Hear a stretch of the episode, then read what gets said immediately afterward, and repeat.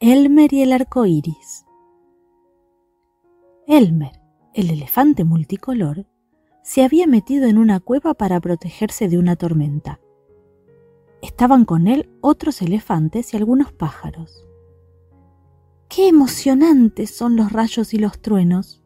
dijo Elmer. ¿Y después de la tormenta? A lo mejor vemos un arco iris. Cuando la tormenta pasó, Elmer y los pájaros salieron de la cueva. Elmer notó que le caían gotas en la cabeza. ¡Oh! exclamó. Todavía llueve.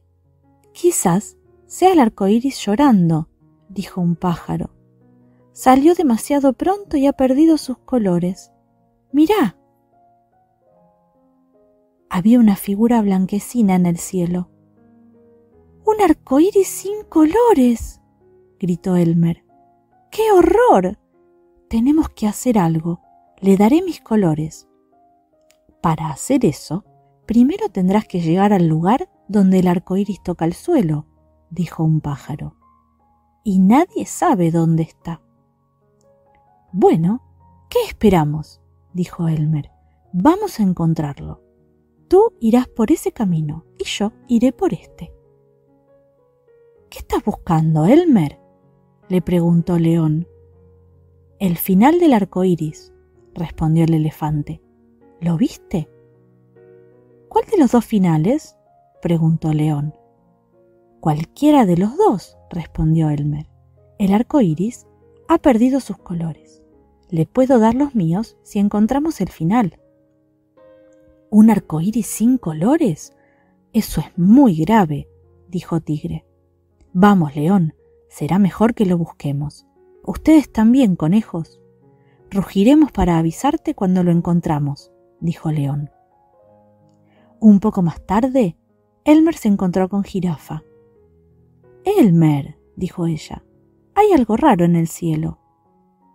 Es el arco iris, le explicó él, y le contó lo de los colores perdidos. ¿Puedes ver el lugar donde toca el suelo? Jirafa se estiró mucho hacia arriba. No, no puedo, respondió. ¿Qué te pasará a ti, Elmer, si les das tus colores? le preguntó. Pero Elmer ya se había ido a buscar a los elefantes. Los elefantes estaban todavía en la cueva. No queremos salir con esa cosa en el cielo, dijeron. Pero cuando Elmer les explicó cuál era el problema, los elefantes tuvieron muchas ganas de ayudar.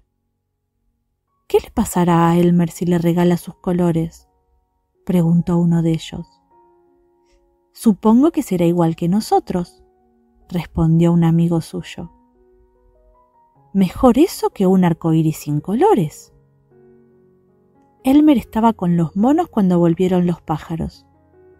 Hasta ahora no tuvimos suerte, dijeron. Seguiremos buscándolo. Nadie puede encontrar el final del arco iris, dijo un mono, pero será divertido intentarlo.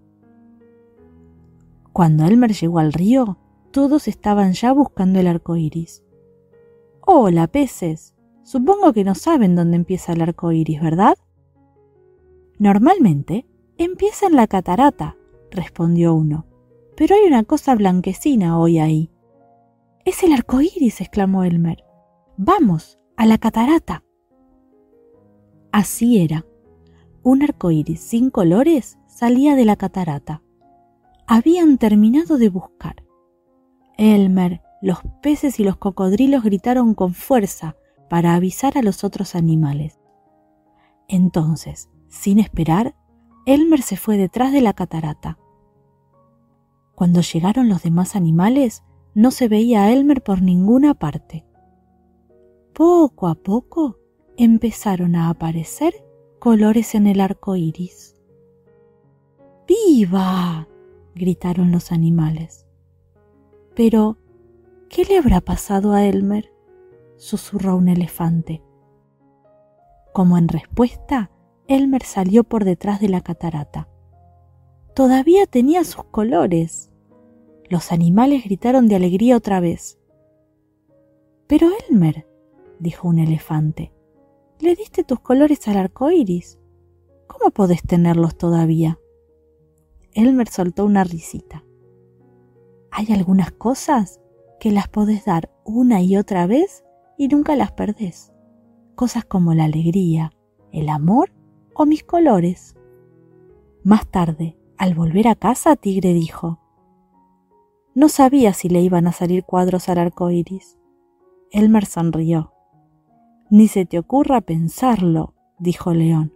Con un elefante a cuadros ya tenemos bastante. Esta vez, Elmer se rió a carcajadas. Y colorín colorado, este cuento se ha terminado.